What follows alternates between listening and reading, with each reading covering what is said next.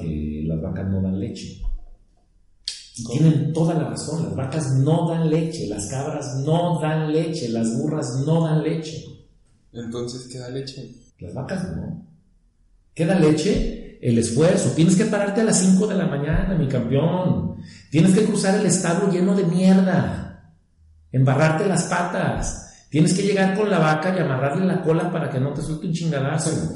Tienes que amarrarle las patas y tienes a las 5 de la mañana o a las 6 de la mañana con el frío todavía, poner tus manitas en las tetas de las vacas o en las ubres, ¿sí? Y empezar a ordeñarla y vas a sudar la gota gorda porque la vaca por sí sola no da leche. Hoy en día las personas piensan que las vacas dan leche porque llegas al Oxxo y la compras o a la tiendita de la esquina. Las vacas no dan leche. Hay un güey que se parte la madre todos los días para que dé leche y ese es el que tiene el resultado, es el que tiene el éxito. Bienvenidos a un nuevo episodio, mi nombre es Ali Pizra y Sin Miedo al Éxito surge como un movimiento social para que tú tengas el acceso de escuchar empresarios, deportistas, inventores, artistas, emprendedores e inversionistas que nos regalan una mentoría de éxito donde nos comparten su experiencia, sus mejores consejos y todo eso que hay detrás de una persona exitosa. La misión de este podcast es aportar un cachito de valor para que lleves tu vida profesional y personal a donde por tanto tiempo la has querido llevar, pero no te has animado. Mi tarea es darte un empujoncito al éxito porque quiero que tú y yo formemos parte de él y romper ese status quo que tanto nos encapsula. Aquí encontrarás las herramientas que necesitas para empezar a hacerla en grande. ¿Qué se necesita? ¿Es un gen? ¿Es un don? ¿Es una capacidad? Continúa escuchándolo y descúbrelo tú mismo. Hoy tenemos de invitado a Paco Morales. Paco es un gran empresario, contador y coach de vida. Actualmente Paco lidera una de las principales empresas multinivel más importantes de México. Paco es un experto en liderazgo emocional y psicología. El día de hoy nos enseñó acerca de cómo tener una actitud positiva para poder alcanzar el éxito, acerca de negocios, leyes de sustitución, atracción, pensamientos negativos, pensamientos positivos y sobre todo cómo desarrollar el éxito. Así que ya no te quito más el tiempo, pon mucha atención y toma nota porque este episodio está buenazo. en serio, este episodio está muy bueno, hay muchos aprendizajes dentro de él, así que disfrútalo.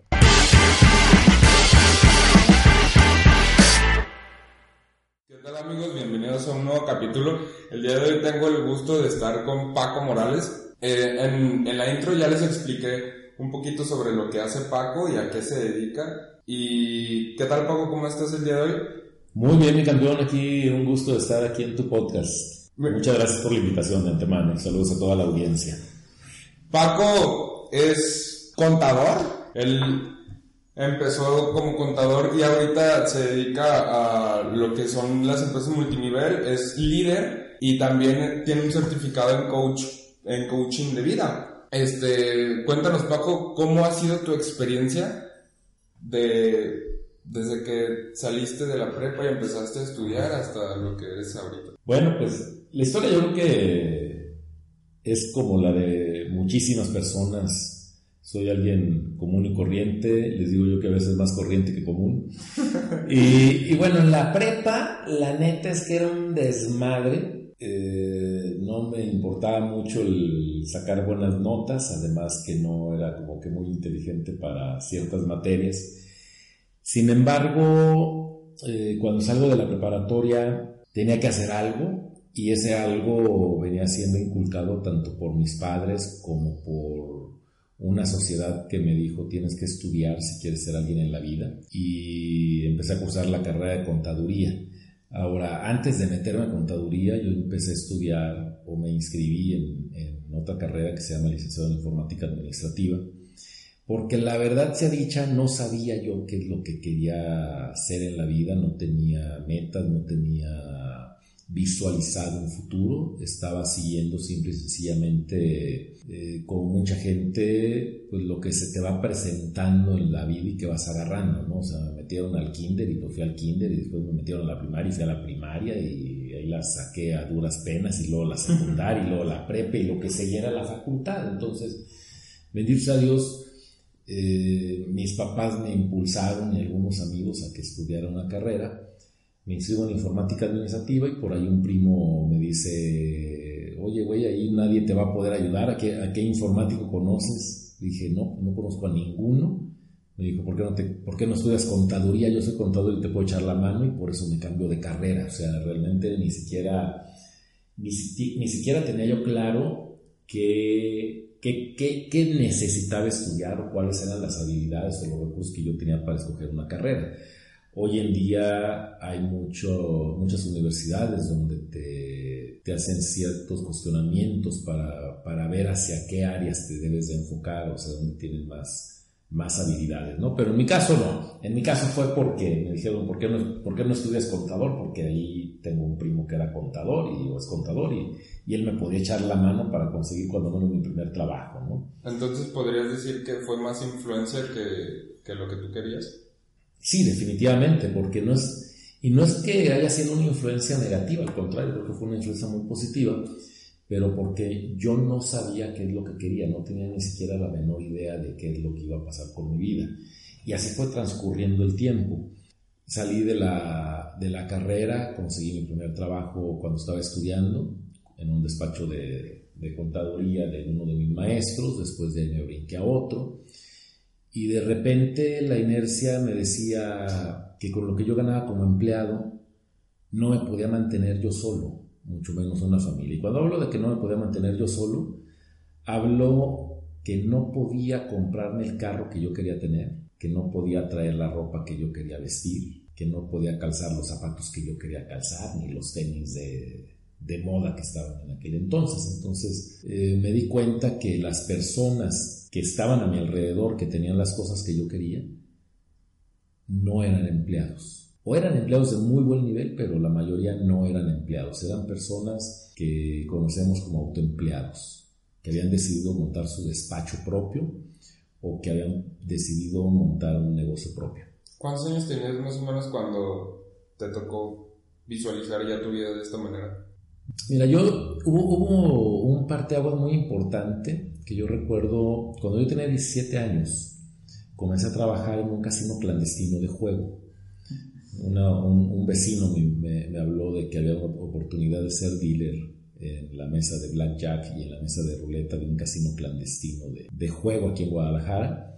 Y entonces pagaban muy bien, dije, va, yo quería, tenía, tenía un sueño de que era tener mi propio carro y, y, y soñaba con traer un bochito bien ranita y con sonido y ya sabes. ¿no? Entonces me metí a trabajar al casino y, y, duré trabajando en el casino de los 17 a los 22 años, 21 o 22 años más o menos. Okay. Y hubo un parteaguas eh, que, me, que me marcó mucho, recuerdo que estábamos en un casino en Acapulco el casino estaba a reventar, un casino tipo como los que ponen en la Feria de San Marcos en Aguascalientes. Eh, yo fui al, al baño, pedí, pedí, un relevo ahí en mi, en mi mesa de ruleta. Me fui al baño y cuando regresé empecé a observar no solamente a la gente que estaba jugando en el casino, sino que comencé a observar a mis compañeros, que también eran dealers. Y aunque yo tenía 22 años, tenía compañeros que tenían a lo mejor 65, 70 años, que eran dealers también, o 50 años. Y recuerdo mucho que vi una persona ya mayor de edad, a lo mejor 65, 70 años, un, un viejito muy delgado, fumifume, lleno de canas. Y lo único que pensé fue, yo no quiero estar a su edad como él está él en este momento. Y ahí tomé la decisión de dejar el casino. Renuncié y me puse a buscar chamba como contador, como asistente de, o auxiliar contable. Creo que ese, creo que ese fue un momento que, que, yo recuerdo mucho porque me marcó en el momento de decir, yo no quiero ser empleado. Sin embargo, tenía que ser empleado para poder aprender. Y conseguí un trabajo en un despacho donde, donde era, empecé como banano, como ayudante de auditoría. Y, y comenzamos a trabajar allí, empecé a escalar el, el mundo corporativo, entendí yo recuerdo cuando, que cuando tuve una de las primeras pláticas con uno de los gerentes del despacho, eh, Juan Martín me dijo, mira, para ser auditor es más importante parecer que saber, ¿sí? Entonces, me quedó muy clara la parte de que la autoimagen que uno tenga de sí mismo y la imagen que de uno a los demás te puede abrir más puertas que el mismo conocimiento. Entonces entendí algo muy importante, vale más la aptitud o es más importante la aptitud que la, que la actitud? ¿Tú qué piensas? Es una pregunta, ¿no? no estoy diciendo que una sea más importante que la otra. ¿Qué será más importante, la actitud o la aptitud? Pues yo siento que hay una, hay, hay una delgada línea entre actitud y aptitud, pero sin duda alguna, si no posees un don, puedes desarrollarlo. Mira, las aptitudes es el conocimiento, es lo que vas adquiriendo durante el trayecto de tu vida, son aptitudes. Claro. Pero la actitud, esa es la que la debes de traer siempre al 100. Para mí es más importante tener una muy buena actitud que una muy buena actitud con una mala actitud. Ahora, si tienes buena actitud y muy buena actitud, te garantizo que se te van a abrir las puertas como no tienes una idea y vas a lograr las metas que te propongas, ¿sí? Porque te capacitaste y tienes la actitud correcta para ir en, búsqueda de, lo que, de lo que quieres. ¿Y siempre has considerado que tú tengas una buena actitud? No, no siempre. ¿Y cómo la desarrollaste? Justamente el primer mandamiento es darse cuenta. O sea, cuando tú te das cuenta que tienes una mala actitud y que esa, que esa actitud, en lugar de, de estarte ayudando a, a avanzar hacia, hacia tus objetivos, te das cuenta que tu actitud errónea o mala actitud te está alejando de lo que quieres, tienes de dos sopas, o cambias o te friegas, ¿sí? Entonces, tenía un maestro en la preparatoria que nos decía, aquí nada más hay de dos sopas, la de fideos y la de jodeos, ¿cuál quieres? O te comes una rica sopa de fideos o te comes una rica sopa, una sopa de jodeos que no está rica, mejor dicho, ¿sí? O sea, Creo que, creo que es muy importante el que hoy en día las personas, independientemente de su edad, se den cuenta que tener una actitud positiva ante la vida, tener una actitud de voy con todo, es más importante que tener una buena aptitud o que estar mejor preparados. Por ejemplo, cuando trabajaba yo en el despacho con, con este gerente que se llama Juan Martín, me traía en friega, en friega. Te estoy hablando de, una época donde apenas empezaban a salir las computadoras IBM. Que eran, no. no, te estoy hablando de hace un chorro de años. Entonces, yo recuerdo que yo estaba estudiando en la, universidad, yo soy egresado de la Universidad Autónoma de Guadalajara de con los Tecos, y, y ya habían llegado las la, la primera aula de cómputo, nos empezaban a enseñar el DOS, un sistema operativo antes del, Windows, y, por lo pronto yo ya sabía aprender y apagar la máquina. Usábamos aquellos discos floppy de 5 y media que eran unos grandototes, ya no te toca conocerlos a ti, pero en algún museo los vas a poder encontrar. Y, y recuerdo que llegaron las primeras computadoras al despacho, y entonces uno de los gerentes preguntó a todos los que estaban trabajando ahí que quién sabía utilizar una computadora. Y yo levanté la mano porque yo ya la sabía aprender y apagar, ¿sí? Y un compañero mío que era, que era mi jefe, que era encargado de auditoría, volteó conmigo y me dijo, ya te fregaste, porque tu hora de salida ya no va a ser a las 6 de la tarde. Tienes hora de entrada, pero ya no tienes hora de salida. ¿Por qué? Porque sabes utilizar la, computadora. Y yo dije, no importa, yo quiero aprender. Vine aquí para aprender. Tiene una buena actitud en ese momento. Pero después de 3, 4 meses de salir a las 2 de la mañana, 1 de la mañana, 12 de la noche, que todos los demás compañeros que se iban a las 6 de la tarde porque decían que no sabían utilizar una computadora, muchos de ellos sí sabían, pero ellos decían que no sabían. Yo fui con, con mi gerente y le dije, oye, güey, ya párale, ya me, me, estás explotando muy cañón. Además era mi primo. Ajá. Éramos parientes, nosotros somos parientes. Entonces mi primo volvió y me dijo, porque cuando yo le dije, ¿por qué, ¿por qué me estás cargando tanto la mano a mí en relación a, mis demás compañeros? Si somos primos. Yo me acuerdo que volteó y no se me olvidan sus palabras. Justamente porque te quiero mucho, porque somos primos, te cargo la mano porque quiero que aprendas. ¿Él era mayor que tú? Sí, sí, él, él es nueve años mayor que yo. Entonces, esa fue una lección también que, que me enseñó a que cuando tú te acercas a personas exitosas y, te dejas guiar, te dejas enseñar, pues definitivamente vas a obtener resultados o los resultados que tú estás buscando o que ellos tienen.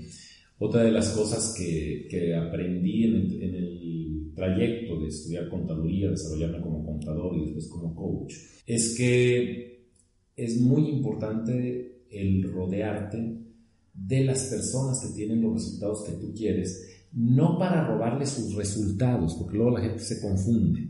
Hoy en día estamos viviendo una época de todo light, todo es light. Queremos estar mamados sin ir al gimnasio, queremos tener dinero sin trabajar, queremos tener buena salud comiendo comida chatarra, ¿sí? Todo, todo es light, queremos los grandes resultados pero con el mínimo esfuerzo, ¿sí? El otro día escuchaba que las vacas no dan leche. tienen toda la razón, las vacas no dan leche, las cabras no dan leche, las burras no dan leche. Entonces, ¿qué da leche? Las vacas no. ¿Qué da leche? El esfuerzo. Tienes que pararte a las 5 de la mañana, mi campeón. Tienes que cruzar el establo lleno de mierda. Embarrarte las patas. Tienes que llegar con la vaca y amarrarle la cola para que no te suelte un chingadazo. Tienes que amarrarle las patas. Y tienes a las 5 de la mañana o a las 6 de la mañana con el frío todavía, poner tus manitas en las tetas de las vacas, en las ubres, ¿sí? Y empezar a ordeñarla. Y vas a sudar la gota gorda porque la vaca por sí sola no da leche. Hoy en día las personas piensan que las vacas dan leche porque llegas al Oxxo y la compras, la tiendita de la esquina. Las vacas no dan leche. Hay un güey que se parte la madre todos los días para que dé leche y ese es el que tiene el resultado, es el que tiene el éxito. Eh, yo comprendí que si tú adoptas la manera de pensar de la gente exitosa, vas a tener éxito también. Si tú quieres eh, tener una familia que vive en armonía, lo único que tienes que hacer es encontrar a una familia que vive en armonía y observar qué es lo que hacen todos los días y hacer exactamente lo mismo. Si tú quieres traer un carro de lujo, necesitas observar a la persona que trae el carro de lujo y ver qué es lo que hace y cómo hace todos los días. Y es que, bueno, desde ese punto de vista, la cultura latinoamericana es muy diferente a la cultura, por ejemplo, la, la, la gringa. Porque si vamos, no sé, nos vamos, la gente que somos de Guadalajara, y nos vamos a la zona de Andares y vemos a un güey con un, con un Porsche, lo primero que piensan, ah, es que ese güey es narco, ese güey es ratero, ese güey seguro es diputado. A ver, cabrón, pero perdón por el inglés no, eh, aquí, aquí hay algo bien importante. Tu actividad no te va a hacer rico. O sea, las actividades no hacen ricas a las personas. A lo que se dediquen no hace rica a la gente. Yo conozco abogados pobres y abogados millonarios. Yo conozco contadores pobres y contadores millonarios. Conozco fontaneros pobres y fontaneros millonarios. Conozco jardineros pobres como el que hace el jardín en mi casa y jardineros millonarios como el que los, los que arreglan los condominios y los que arreglan andares y las plazas, etc. El dueño del jardinero, el dueño que hace ese contrato, está millonario. Y, y, y aunque no conozco narcos, bendito sea Dios, pues si los conozco, no sé qué son, me quiero imaginar que hay narcos pobres y hay narcos millonarios, ¿sí? O sea, ¿cuál es el narco pobre? Pues el que anda narcomenudeando y que saca para la papa. Narcos millonarios, pues está el Chapo y a lo mejor hay más, no, no, no, no, no sé yo quiénes sean. Pero lo que me refiero es que lo que hace una persona rica no es el dinero y no es la actividad que desarrolla son las habilidades que desarrollan en los negocios. Y apréndase esto, chavos. Son las habilidades que desarrollen en los negocios lo que te van a hacer millonario, porque no es el dinero. Tú a lo mejor el día de mañana compras un boleto de lotería o te metes al casino y te ganas una lanotototota. Pero lo más probable es que la pierdas dentro de los próximos dos a cinco años y te vuelvas más pobre de lo que estabas porque no has desarrollado habilidades en finanzas, no has desarrollado habilidades en administración, no has desarrollado habilidades en los negocios. ¿sí? Entonces, en donde se deberían enfocar, creo yo, es no en desarrollar eh, muchas actitudes como tal, sino en desarrollar mejores actitudes ¿sí? para que puedan tener éxito. Pero este chip, por ejemplo, del, del latino, que, que, en vez de admirar a una persona, la critica, afecta, yo en lo personal sí siento que afecta. Afecta, terriblemente porque la actitud de crítica no es positiva. Entonces, ¿cómo cambias ese chip? ¿O qué consejo le darías a una persona para que cambie ese chip? Hay un, hay un libro que yo leí hace muchos años, fue el, primer libro que me hizo cambiar el chip. Se llama El juego de la vida y cómo jugarlo de Flores Escobel Chin. Y además es un libro sumamente económico. Cualquier persona puede disponer de 30 o, o 50 pesos, que es lo que vale el libro en, en cualquier librería, para no decir marcas, pero bueno, lo puedes encontrar en la Gombi, por ejemplo o comprar en Amazon de manera electrónica, etc. En este libro, Flores Escobel Chin dice que debes de poner un vigilante, un vigía en la puerta de tus pensamientos, para que de manera consciente te des cuenta de lo que estás pensando. Entonces debes de estar alerta a tus pensamientos. Te voy a poner un ejemplo. Hay dos clases de pensamientos, positivos y negativos. Los pensamientos generan emociones Sí. ¿Ok? Y hay dos tipos de emociones. Las emociones positivas y las emociones negativas. ¿De dónde surgen las emociones? De nuestros sentimientos. Una emoción es, una emoción es un sentimiento. Es un sentimiento más una acción. Pero ¿de dónde surgen? De nuestra cabeza. De nuestra cabeza, de nuestros pensamientos. Entonces, dice Robin Sharma en su libro El monje que vendió su Ferrari, que por nuestra cabeza, por nuestra mente, pasan más de 60 mil pensamientos al día. ¿Será cierto? Sí, totalmente. Yo cuando, cuando leí eso por primera vez dije, ay, no es cierto, si yo nada me doy cuenta de dos o tres, pero pasan 60 mil. Entonces, si tú te das cuenta de 3, 4, 5, 10, 20 pensamientos que tuviste en el día, y los otros 59.989 no te das cuenta qué es, lo, qué es lo que está predominando en tu mente. Una manera muy simple de saber si estás pensando de manera positiva o de manera negativa es observar tus sentimientos y tus emociones. Si te sientes bien, estás teniendo pensamientos positivos. Si te sientes mal, estás teniendo pensamientos negativos. Ahora, yo aprendí hace unos años que existe una ley que se llama la ley de la sustitución. Hay muchas leyes universales, la ley de la atracción, la ley de la gravedad, la ley de la autosugestión y existe una que se llama la ley de la sustitución. Cuando yo noto que mi estado no es de bienestar, que mi estado es de malestar, aunque no me dé cuenta qué pensamiento negativo está surgiendo para hacerme sentir esa emoción, simple y sencillamente de manera consciente sustituyo mi pensamiento por algo positivo. ¿Como qué? Como mis sueños, por ejemplo, el deseo. Napoleón Hill en su libro Piense y a ser rico plasmó 13 principios básicos en los que coincidían más de 500 multimillonarios que él investigó y plasmó en su libro. Y si fijas, el libro se llama Piense y hágase rico. No se llama Partes a la madre trabajando y hágase rico. Sí, de hecho, este, bueno, uno de los aprendizajes que he tenido desde que salí de la prepa es que a nosotros nos implantan el chip de que el dinero se hace trabajando, pero pues si el dinero se hiciera trabajando, el güey que trabaja de 9 a 9, pues puta, sería millonario. Creo, que, creo que hay algo muy interesante. O sea, a mí me dijeron, el dinero se hace trabajando muy duro. Ajá. Pero, muy duro. Yo creo que la clave es trabajando muy duro. Pero el, pero, pero hasta hace algunos años yo me partía la madre bien sabroso igual que muchísima gente y no era millonario, ni siquiera era rico y es más, ni siquiera me alcanzaba para salir al día. Entonces, si, si trabajar duro hiciera millonario a la gente, un peón de albañil sería multimillonario. Claro. Se parte el lomo todos los días. Pero entonces, ¿qué sinergia hay entre trabajar duro, como lo de los, las bajas no dan leche, pues te tienes que, esforzar, obviamente tiene que haber un trabajo.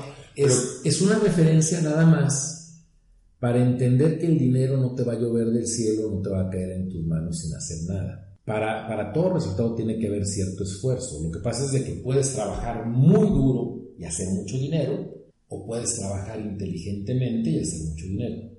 ¿Y cómo si la, si la sinergia entre trabajar duro y pensar es la, ecuación, ahora sí, metafóricamente, Aquí vamos a hablar de... eh, eh, yo me convierto en coach porque me di cuenta hace varios años, un, un muy buen amigo mío que le decimos el pollo, me invita a comer a su casa, y a mi familia, vamos a su, a su nueva casa que se acaban de cambiar, eh, entramos a Puerta de Hierro y nos paramos afuera de una residencia de más de mil metros cuadrados, con Mercedes-Benz en la puerta, etcétera, etcétera. Y lo primero que yo llegué a pensar fue, ¿qué pasó? ¿Qué, qué sucedió? Un golpe para mi mente, un abrazo que me dijo, a ver, despierta, algo pasó aquí, porque el pollo y yo venimos de familias similares, fuimos a la misma universidad, tuvimos a los mismos maestros, trabajamos juntos inclusive en alguna época, y de repente yo me fui por el camino del empleo, por ser autoempleado también un poco, y siete años más tarde el pollo se había vuelto millonario. ¿Qué pasó? ¿Qué fue lo que sucedió? Ese fue un, un, golpe. Entonces, cuando, cuando yo platico ya con, con el pollo, me dice, leí un libro que se llama El Millonario Instantáneo de Mark Fisher, que te lo recomendé hace siete años, pero no lo compraste y obvio no lo leíste. En ese libro, al igual que en el de Napoleón Hill, al igual que en el de Flores Escobelchín, al igual que en muchísimos otros libros, están plasmados las bases del éxito y la primera es el deseo.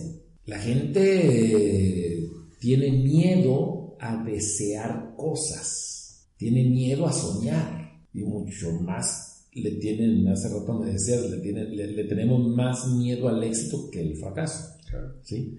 Pero ¿qué pasó con el pollo y conmigo en siete años? Él tomó acción, yo no. Él plasmó sus metas, yo no. Él elaboró un plan para lograr sus metas. Yo no podía elaborar un plan para lograr mis metas porque ni siquiera tenía metas, no tenía objetivos. Entonces cuando, cuando yo me, doy cuenta, me empiezo a dar cuenta de todo esto, empiezo a tener una transformación. Y tuve el contacto con un maestro que, que yo quise mucho, mucho, mucho, conocí al señor Eladio Ramírez, que falleció en el 2010, 2009, perdón, el mayo del, 10 de mayo del 2009. Y, y él me enseñó, eh, me acuerdo que, que, íbamos en su carro y me dijo, ¿te gusta mi carro? Y dije, sí, pues me encanta, está poca madre. ¿Qué observas? ¿Qué, qué observas?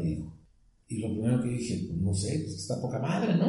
Está bien bonito, huele nuevo. Sí, íbamos a Zacatecas, entonces teníamos mucho tiempo para platicar.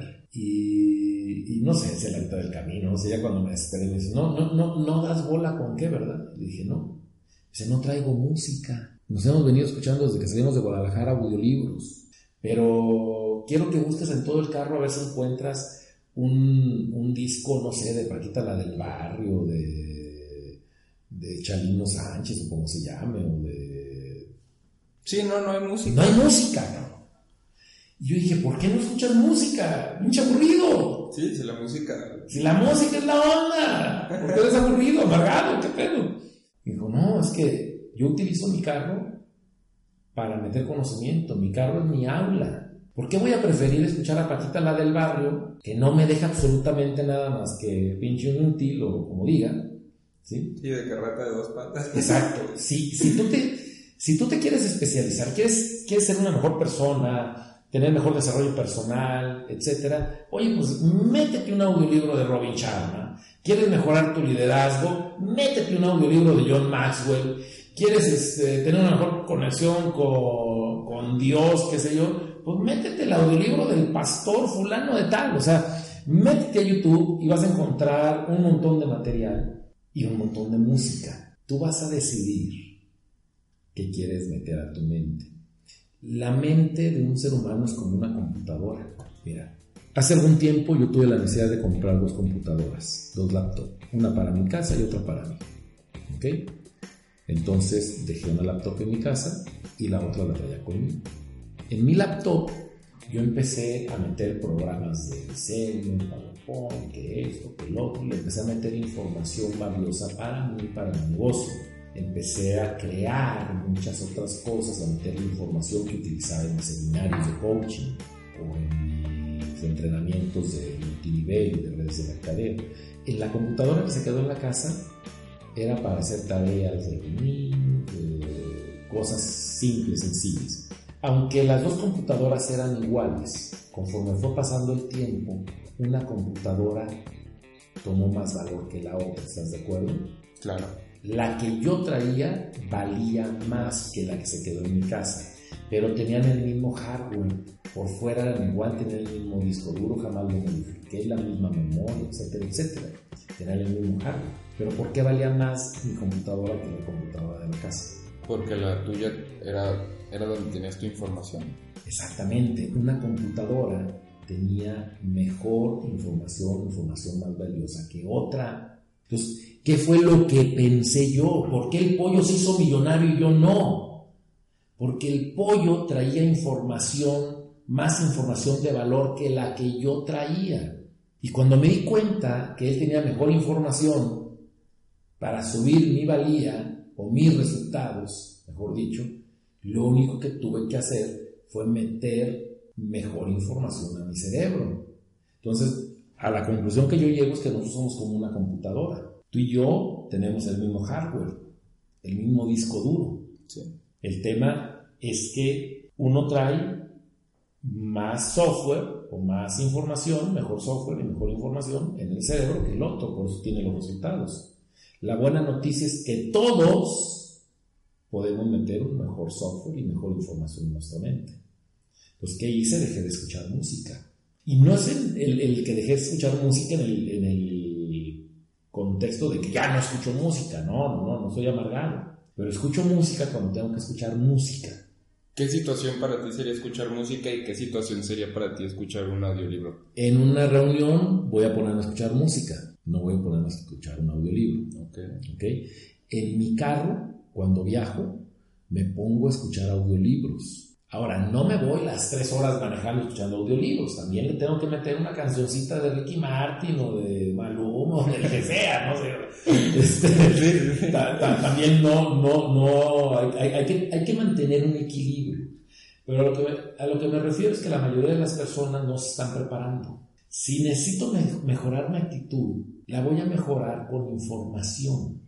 No la voy a mejorar nada más porque, por, no sé, por algo que pasó.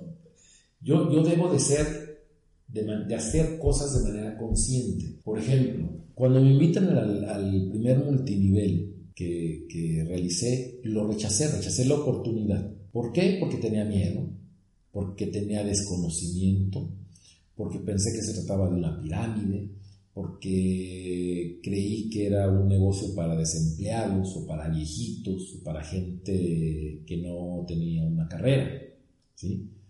Al final del día me di cuenta que lo que me hacía falta era información. Cuando leí los libros de Robert Kiyosaki, Padre, Rico, Padre Pobre, El cuadrante del flujo del dinero, eh, por qué queremos que sea rico, etcétera, etcétera, cuando empecé a leer la información que está plasmada en los libros, escuchar los seminarios y las conferencias y asistir a ellos y escuchar audiolibros, me di cuenta que lo que me hacía falta era información.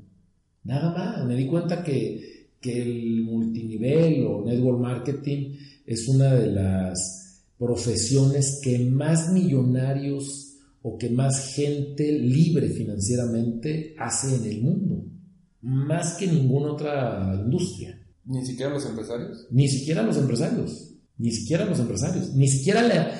Mira, la industria del network marketing hace más dinero que la industria del cine, que la industria de los deportes. Hace, hace más dinero que la industria de los cantantes. Y hace más dinero que las tres industrias que te acabo de mencionar juntas. Ahora, hay un tema de autoestima. Claro, claro, Imagínate, la primera vez que entré yo a una empresa de multinivel para eh, promocionar productos de salud, yo me salía a la calle con mi portafolio al revés para que no vieran el nombre, porque me daba pena. Mi esposa, cuando le platiqué que había entrado a una empresa de multinivel, me dijo, ay, tan inteligente que te veías. ¿Y qué le dijiste? Hoy en día somos libres financieramente hablando. Tú y tu esposa. Gracias a la industria del multinivel. Cosa que no pude lograr siendo contador público independiente. y con extraordinarios clientes. Y te digo mi currículum, este, ya hasta me da pena porque Ah, la una- gente piensa que, que por el currículum que tengo tuve éxito en el multinivel y no es así. Una pregunta así súper rápida.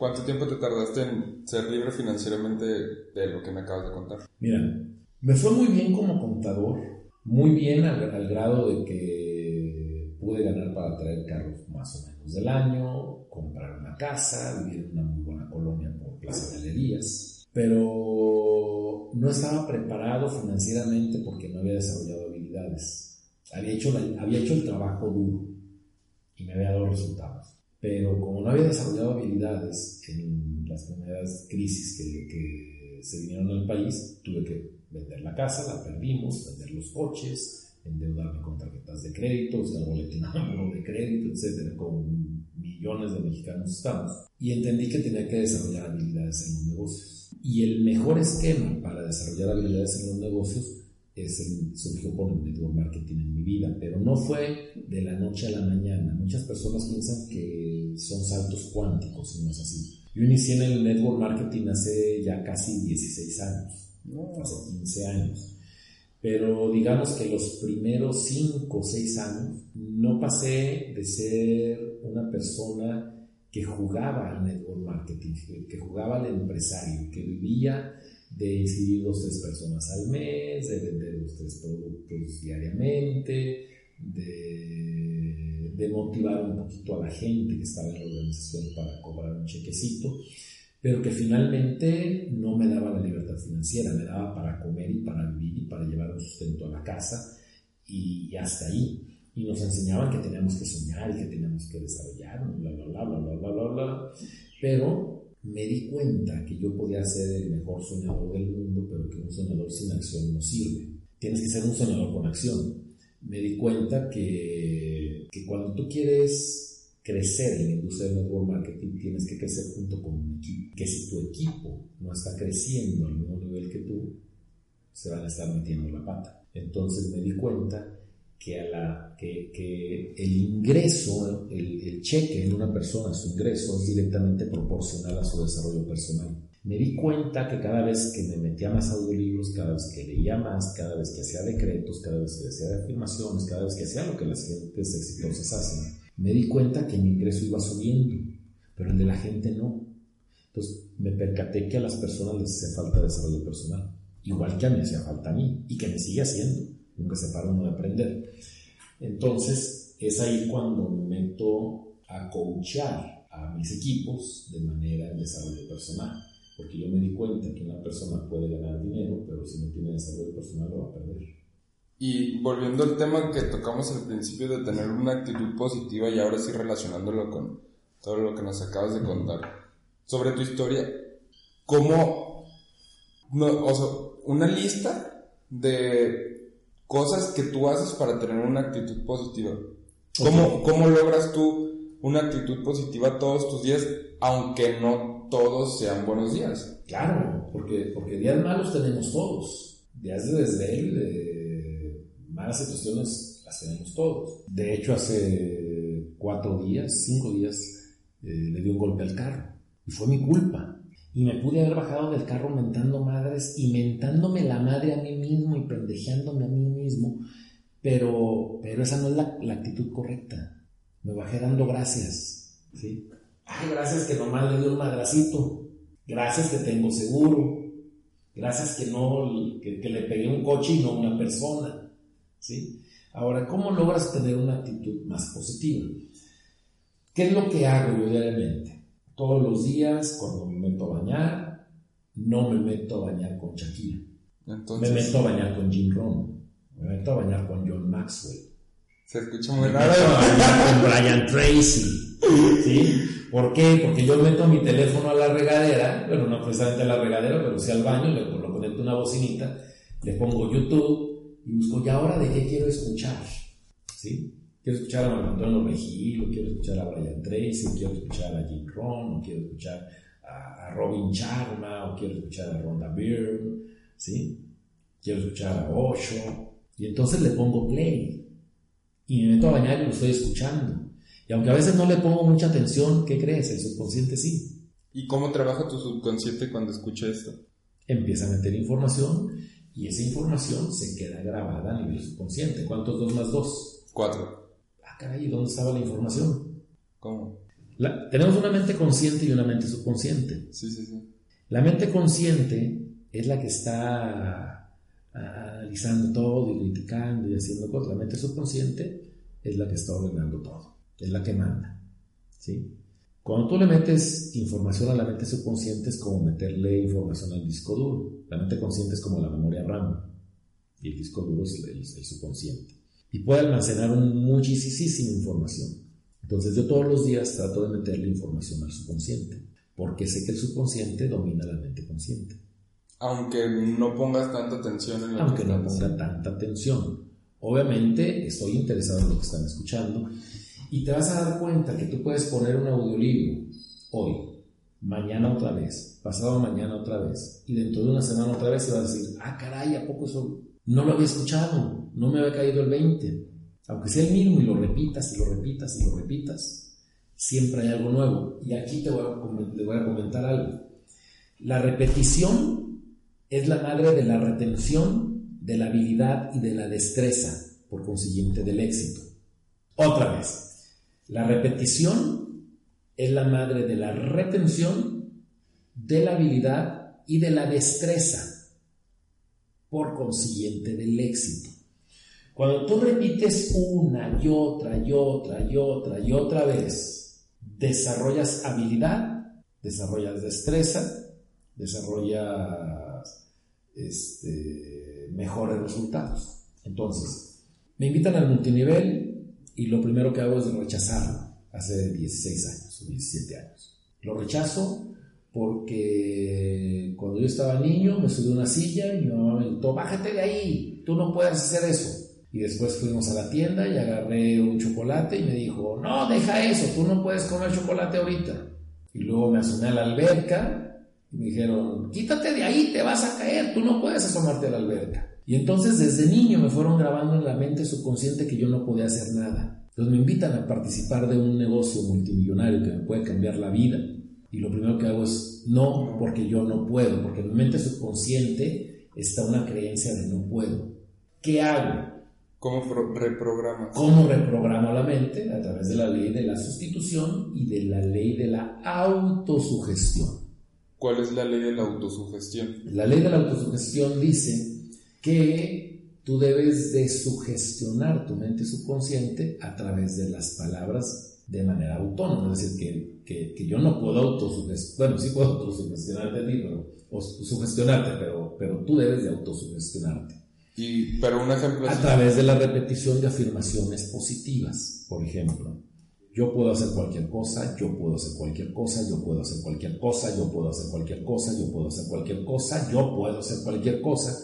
Y a la repetición de esa afirmación, sumada la emoción, o sea, tú tienes que decir tu afirmación con emoción. Sí, creyéndotela. Te la vas a empezar a creer y entonces, como ya metiste un, nuevo programa en tu mente subconsciente que dice yo puedo hacer cualquier cosa por ley de sustitución, el otro pensamiento de no puedo hacer nada o no sirvo para nada sale. Se, se evapora porque hay una nueva creencia, un nuevo paradigma. Me invitan al siguiente multinivel y digo, sí, claro que sí puedo, que puedo hacer cualquier cosa. La primera vez, te la creías. Porque ya me la creí, porque me autosugestioné a través de la verbalización de las palabras. ¿Crees que esta teoría de la autosugestión se relaciona un poco con la ley de la atracción? Sí y no. Son leyes distintas. La ley, de, la ley de la atracción es una ley, la autosugestión es una técnica. ¿ok? Pero, pero sí se relacionan. De hecho, Napoleón Hill, en su libro Piense y llega a ser rico, manifiesta que la autosugestión es el cuarto principio, si no, me equivoco, déjame aquí mi libro, eh, la autosugestión es el, el, tercer principio más importante después del deseo y la fe. Deseo y fe. La autosugestión le sirve a una persona para incrementar su fe. Yo le recomiendo, muchachos, y, y todo el auditorio que escuche este podcast, que se compren el libro Piense y hace rico de Napoleón Hill y lo lean 100 veces. Como, es como tu Biblia. Es como mi Biblia. Mira, en una ocasión me dijo una persona, oye Paco, ¿te quieres ser millonario? Y le dije, sí. No, pues todos. Lee el libro Piense y hace rico y vas a hacer 100 veces. 100. 100. ¿Cuántas las has leído hasta ahorita? No, yo no he llegado a las 100, ya soy. ¿Cómo? Sí, no he llegado ni a las 100 y ya soy millonario. ¿Y cuántas veces lo has leído? Pero ¿sabes qué, qué es, ahora? lo, qué es lo importante de eso? Que yo tenía deseo de ser millonario. Me dijeron, compres el libro y léelo. Y ni siquiera lo, le, lo compré. Pero no lo leíste. ¿O sí no, lo leíste? no, claro que no, por eso no me hice millonario. Y lo lees y ¿Por qué? empiezas a accionar. Y en- lo leo, empiezo a accionar los principios, a practicar los ejercicios y los principios que vienen plasmados en este libro y empiezo a tener resultados. Ahora, yo no sé si 100 sea un número romántico. O sea, es probable que con la primera lectura de este libro tú te hagas millonario. Es probable que a lo mejor te lleve 3, 5 o 10 lecturas o a lo mejor las 100. ¿sí? Pero voy a llegar a un punto que es muy importante, que es que, que, que yo puedo hacer cosas por ti, contigo, y hay cosas que no puedo hacer por ti. Por ejemplo, si tú te ingresas a mi multinivel, donde yo estoy trabajando en este momento, yo puedo acompañarte a darle información del negocio, puedo acompañarte con las personas que tú quieras, puedo a lo mejor incluso dar alguna charla para ti, ¿sí? Y puedo capacitarte, pero no puedo leer por ti, no puedo repetir las afirmaciones por ti, no puedo incrementar tu fe por ti, no puedo desear por ti. Puedo desearte el bien y muchas cosas bonitas, pero no puedo, no puedo desarrollar tus sueños o tus metas. ¿sí? No sé si me doy a entender. No, sí, claro que sí. Entonces, hay, hay trabajo que te corresponde a ti. Hay un trabajo arduo, difícil, duro, porque el camino al éxito no es fácil. El, el camino al éxito es arduo, es pesado, es duro. Por eso, por eso poca gente lo hace. El libro se llama Piense y hágase rico No trabaja y no hagas- trabaje ya hace rico, pero, pero si en ese libro está plasmado que solamente pensando vas a poder hacerte rico, ¿por qué la gente no piensa? Porque pensar es un trabajo arduo, duro. Soñar es difícil. Claro. Y- pero es que también, mucho, ah, bueno, en la educación tradicional occidental no, no nos enseñan a soñar. Bueno, al menos a No, mí, no a nos mí sí, enseñan. a mí sí, yo, yo tuve la suerte de, crecer una familia donde me dijeron que siempre puede hacer las cosas y hasta el momento todo lo que he hecho y lo que me he propuesto lo he logrado. Pero mm, yo tuve suerte en ese aspecto, no toda la gente tiene la suerte. Y, y ahí es cuando reprogramar es un poco más difícil. No, reprogramar es lo mismo. Haz de cuenta, le da el mismo trabajo a cualquier persona estar repitiendo una afirmación positiva todos los días. La gente dice, no tengo tiempo, pero todos tenemos tiempo. Claro. No se hace el tiempo. O sea, yo, yo he recomendado este libro miles de veces, cientos de veces, y muy poca gente lo compra, y de los que lo compran, muy poca gente lo leen. Y de los, Y de los que lo leen, muy poquitos son los que lo aplican. ¿Por qué si se quieren hacer ricos? Porque no han deseado lo suficiente. Porque es difícil. Porque, porque no se hace en el tiempo. Pero todo el mundo tenemos tiempo. Claro, todos tenemos 24 Todo el horas. mundo. Todo el mundo. Carlos Slim tiene 24 horas al día. ¿Y o algún otro pensamiento o alguna otra regla que apliques en tu día a día para tener actitud positiva? Mi círculo social. Social set. Mi, mi círculo social ha cambiado. Me rodeo de personas con buena actitud. Y una persona que no tenga una actitud correcta o positiva, lo voy dejando de lado. ¿sí? Trato de ayudarle si es que se deja ayudar. Y si no, next. No tengo por qué soportar el estar rodeado de gente negativa. Eso yo lo decido. Yo decido con quién gasto mi tiempo. Y ya no lo gasto con personas tóxicas. ¿Y cómo identificas a una persona tóxica? Ah, Así tres, tres puntos súper súper sencillos. Número uno, se están, están en la queja constantemente. Están en un estado de queja. Queja. Siempre están quejando. de todo. Si hace frío, si hace calor, si el gobierno, si esto, si lo otro. Número dos, eh, son personas que se ponen en un papel de víctima, son víctimas. Hoy por hoy, en toda mi vida y en todo lo que he leído, no conozco una sola víctima que sea rica. Si están culpando al gobierno, a su patrón, al trabajo, al clima, a la colonia, qué sé yo, están en el papel de víctima.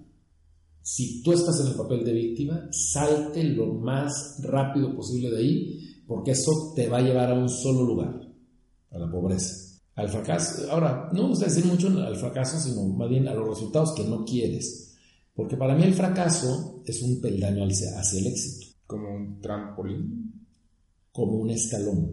La gente le tiene miedo al éxito porque temen fracasar.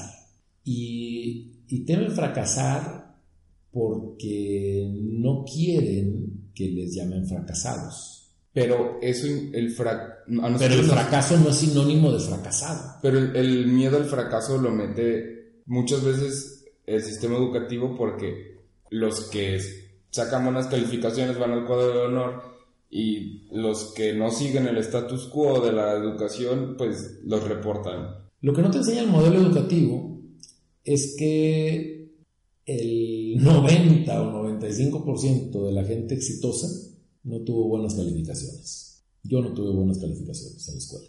era un chavo promedio, 7, 8, 8 y medio. Este, en la preparatoria, la neta, era un chavo de 7 reprobaba materias, en la facultad también reprobé materias, me apliqué y finalmente saqué una carrera de 8.9, pero porque de plano me apliqué muy cañón. Pero digamos, mis compañeros de 10, en su gran mayoría, no son exitosos financieramente hablando. Y eso es algo, es algo bien curioso que yo he analizado mucho, que... Los chavos de 10 son buenos empleados. Yo no soy buen empleado. A mí, a mí no me den chamba soy mal empleado. Sí, sí, sí. y algún tercer punto de, una persona que es tóxica, ya que vemos que el primero es gente que se queja, segundo son víctimas, y a todo mundo. Tercer punto, ¿cómo identificas tú las personas tóxicas? Irradian negatividad y mala vibra. Negatividad y mala vibra. O sea, una persona malvibrosa, aléjate de ella. Que le, deseale que le vaya bien en su vida y mándale bendiciones y todo lo que tú quieras pero por el amor de Dios, no te enganches con ese tipo de personas. O sea, si te lo prometo que cuando hay personas que tóxicas, porque siempre conocemos a alguna persona tóxica, oye, que no sé, vamos a, a, tomarnos un café, mira, mejor me voy a ir a dormir, a leer un libro, al cine o a jugar con mis hijos. No me interesa, no me interesa estar contigo, salvo que quieras cambiar. Que quieras cambiar entonces ahí sí vas a tener mucho tiempo. Si, si tu deseo es que ya te diste cuenta que eres una persona tóxica, que andas de malvibrosa, que estás en el papel de víctima y quejando todo el tiempo y te quieres salir de ahí, créeme que te vamos a echar la mano y te vamos a ayudar a recorrer el camino que ya transitamos. Pero si no, see you later, alligator. ¿Dónde te las encuentras? En todos lados. En todos lados te las encuentras. Ahora, voy a una fiesta, no quiere decir que les voltee la cara, ni mucho menos. Claro que platico con ellas. Si se están quejando, les digo, sí, salud y la canción y me trato de ir con otra persona o de cambiarle el chip. Si de plano no se deja, pues ahí nos vemos. Todo, pongo un escudo de protección, como una armadura, por así decirlo, una armadura invisible, energética, donde es cuando me está hablando, yo estoy repitiendo todo lo que me está diciendo, se está yendo al caño, nada de esto me afecta, este no es mi problema. Y tampoco la juzgo a la persona, es su vida y su perspectiva. Pero en mi mundo pasan otras cosas. En mi mundo no sucede lo que le sucede a este tipo de personas, porque yo estoy en una frecuencia vibracional más alta y ahí sí entra la ley de la atracción, porque somos vibración. ¿Y tienes alguna rutina no sé, un ritual, un morning ritual donde te prepares como para tener un día muy positivo. Durante todo el día. Aparte de bañar. Durante pues. todo el día, el ritual es agradecer. Si tú te conviertes en una persona agradecida, te vas a transformar en una persona o en un ser agraciado. Incluso hay una oración de, de la religión católica que, que se reza a la Virgen, que dice, María eres llena de gracia. Cuando a mí en el catecismo me la enseñaron, yo pensé que María era bien simpática, era graciosa y no. El decir, eres llena de gracia y por eso fue bendecida, es porque era una persona totalmente agradecida. Cuando tú vives en el agradecimiento, tu vida se transforma. Entonces, constantemente está dando gracias de lo que tienes, de lo que vas a tener y de lo bueno o lo malo que te sucede en el día. Choqué, gracias. Me asaltaron, gracias. Oye, pero ¿cómo? Sí, gracias, ya no era mío. Mira, no me hicieron nada. Que sí me hicieron, mira, me sacaron de circulación un ratito, no pasa nada. ¿Sí? O sea, pero siempre agradece, agradece, agradece. Eh, en los libros sagrados hay un, hay un texto que dice, agradece lo que no está, como si estuviera, para que esté. Va de nuevo. Agradece lo que no está, como si estuviera, para que esté. ¿Como ley de atracción? Como ley de atracción. Esa es la ley de la atracción, papá. ¿Qué carro quieres? Yo quiero un Carrera GT. ¿Un qué? Carrera. Carrera. Ok. Porsche. Sí. Ok. Entonces, tienes que hacer un decreto. Querido Dios, o querida fuente, querido universo, querida lo que tú quieras, que haya sido la fuente creadora, para mí es Dios. Querido Dios, estoy tan feliz y agradecido porque tengo mi carrera de Porsche, modelo tal, a lo mejor, a lo mejor sí, ahorita sí. quieres un modelo 2012 o 2015 o, o del año, color rojo, con asientos de cuero, con quemacoco, convertible, etcétera. Gracias, gracias, gracias. De hecho, bueno, yo sé lo, lo que me acabas de decir es... Ya vale la pena el podcast. Sí, ya, ya. Este podcast... Cuando, wow. cuando lo edites, lo resumes ahí.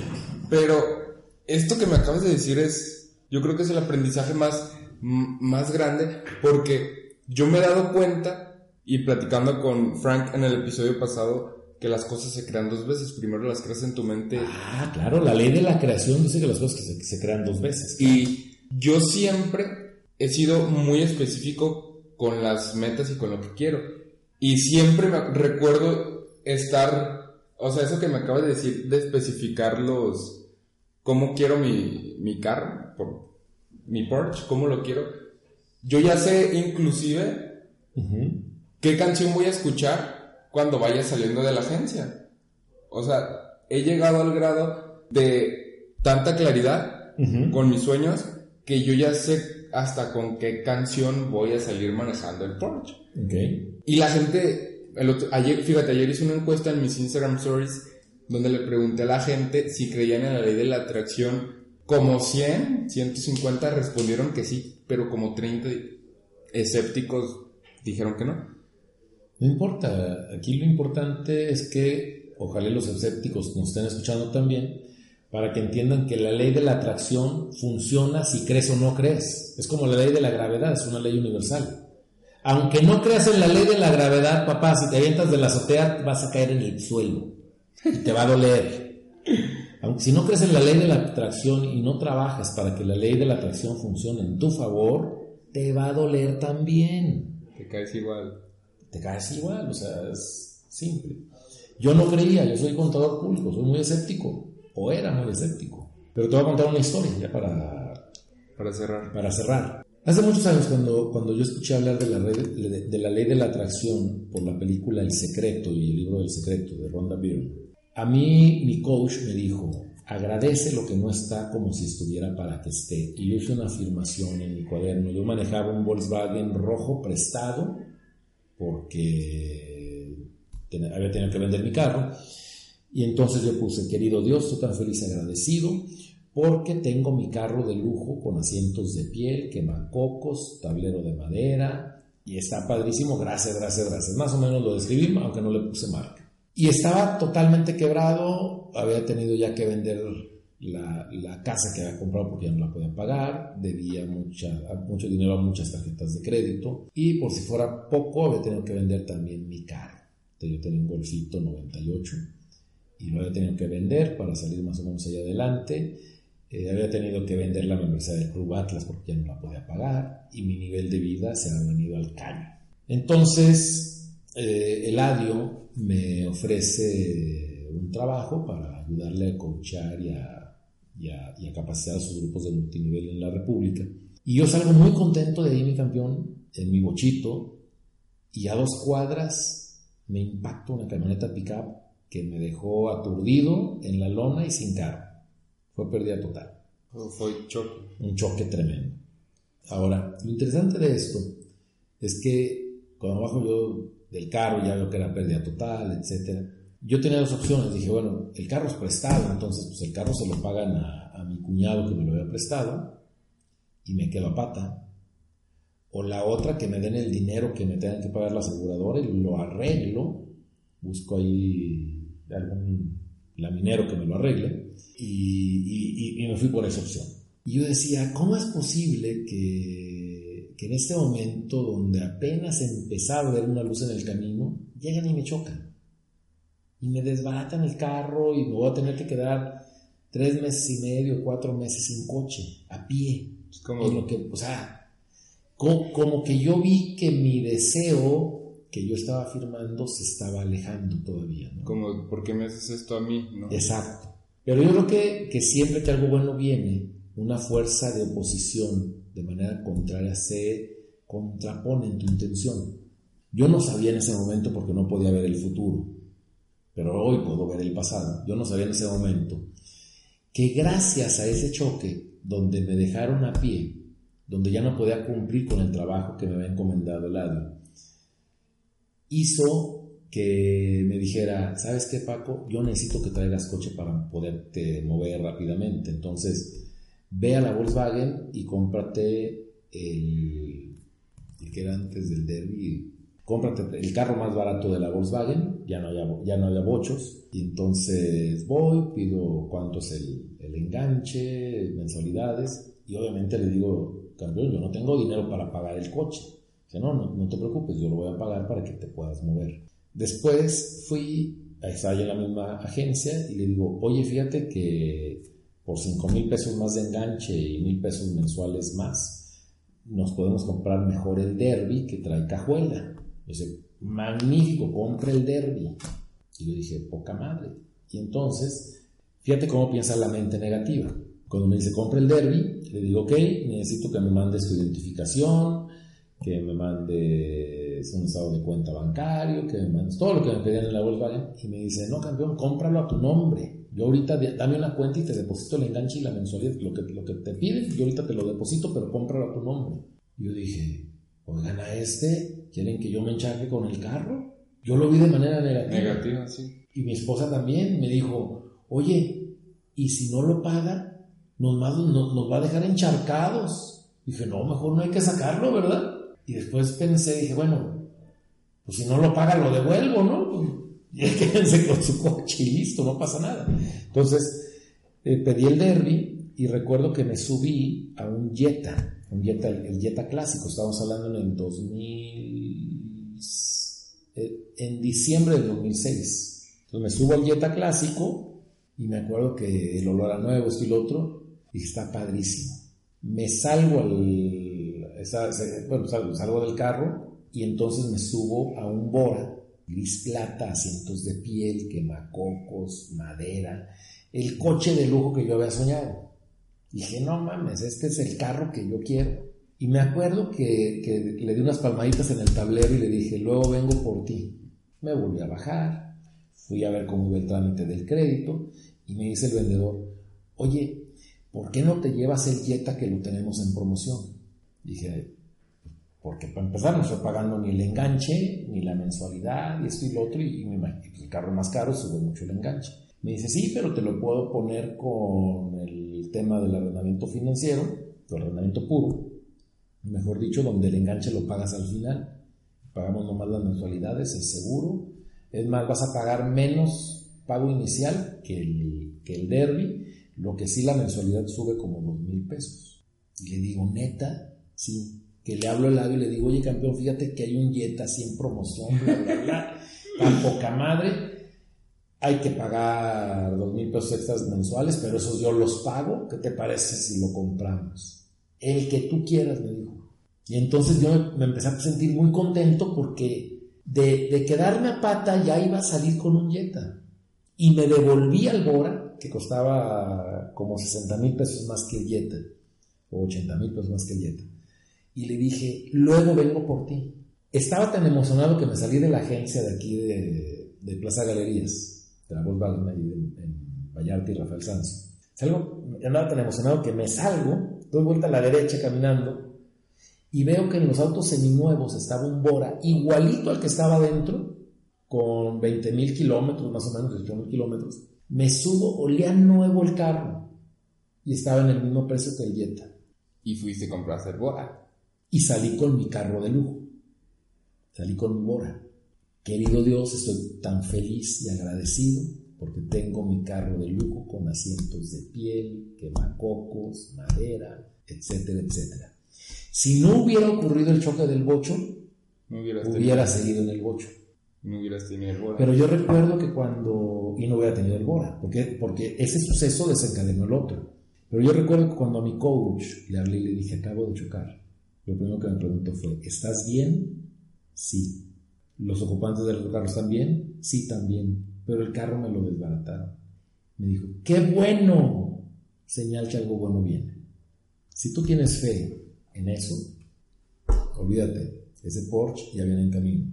Primero se crea en la mente y en el deseo, en el corazón del hombre, y después se crea en el, en el mundo físico. Napoleón Hill dijo, todo lo que la mente del hombre pueda concebir y creer es lo que la mente del hombre puede lograr. Hemos llegado a la mitad de este episodio. Te recomiendo que todavía no te quites los audífonos ni pauses el podcast. Porque a continuación vamos a pasar a la parte más buena del episodio, la sección de preguntas y respuestas. Paco estará resolviendo las dudas que nos mandan a través de nuestras redes sociales. Así que pon mucha atención. Espero que si te gustó lo que ya escuchaste del podcast, nos ayudes por favor compartiéndolo en tus redes sociales, en Instagram Stories o en Facebook, etiquetando a cualquiera de los dos usuarios, a mí personalmente o a la cuenta especial de Sin Miedo al Éxito. Nos ayudarás bastante a crecer este movimiento social educativo, así que si te ha gustado, compártelo por favor. También espero que hayas anotado todos los consejos que Paco nos ha dado porque están buenísimos, te lo juro que están buenísimos y hay mucho valor dentro de estos consejos para que lleves tu vida personal y profesional al siguiente nivel. Recuerda que si deseas hacerle una pregunta a alguno de nuestros próximos invitados, puedes mandar un mensaje en Instagram arroba alipirra o arroba sin miedo al éxito guion bajo con el hashtag sin miedo al éxito. Mándanos tu pregunta y será resuelta. Recuerda que aquí no le tenemos miedo al éxito, así que espero tu pregunta por redes sociales. Yo haré tu pregunta por ti. Continuamos. Un gustazo. Oye. ¿Alguna pregunta? Sí, sí, sí, unas preguntas súper rápidas, pero que seas lo más concreto posible, porque si no la, la gente me, me odia. Primera pregunta, ¿cómo crees tú que encontraste tu vocación? ¿Cómo la encontré? Dejándome guiar, dejándome conducir por mis emociones. ¿Qué consejo? Esa es una pregunta que nos mandaron. Y la intuición, muy importante. intuición. Esta es una pregunta que nos mandó un chavo que quiere que sea re- respondida y es ¿qué consejo le darías a un chavito de 17 y 18 años que deba de hacer para asegurarse que el éxito llegue a su vida? Ok, número uno, necesitas tener muy bien claro qué es lo que deseas, cuáles son tus metas. Y visualízate con eso en tu mano. Y comienza a leer libros y escuchar audios que te lleven a lograr tus metas. Si hoy te dijera que te queda una semana de vida y puedes morir ahora sí, donde en el lugar de tus sueños, o sea, a donde tú quieras, ¿a dónde viajarías? A mi casa, ¿A tu casa? ¿Sí? sí, con mi familia. Para ti, en tu experiencia, ¿cuál fue la clave del éxito? No hay una sola clave. Yo creo que una de las claves es tener mentores, tener una guía a quien seguir, eh, desearlo con todo tu corazón y estar dispuesto a pagar el éxito, a pagar el precio. Bueno, libros, pues ya nos recomendaste muchos. ¿Qué opinas tú del sistema educativo? Ah, es necesario, pero no es precisamente lo que te va a hacer a una persona exitosa. El conocimiento jamás va a estar de más. Si no estuvieses haciendo lo que actualmente haces, ¿qué te hubiera gustado hacer? Esto. Esa. Esto que estoy haciendo.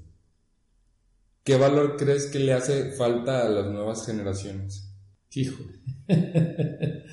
¿Qué valor? Yo creo que les hace falta entender que las vacas no dan leche. ¿Qué opinas de la suerte? No existe. La suerte la crea uno. ¿Dulce o salado? No entiendo la pregunta. Sí, ¿qué te gusta? ¿Qué te gusta ah. salado. Ok. Pues muchas gracias Paco. La neta, lo que nos acabas de decir está fenomenal. Espero que la gente que haya llegado hasta esta parte del podcast pues haya adquirido todos los conocimientos que nos has regalado el día de hoy.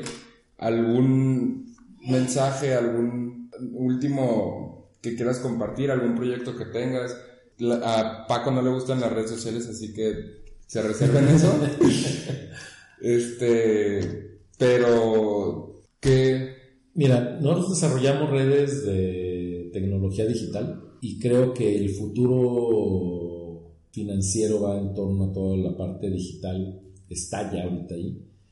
Entonces yo, yo, lo que les sugiero es que prepárense en todas las tendencias digitales. Sí hagan redes sociales, a mí en lo particular no me gustan mucho por algunos temas, pero métanse en las redes sociales, pero no a variar, métanse a sacarles provecho.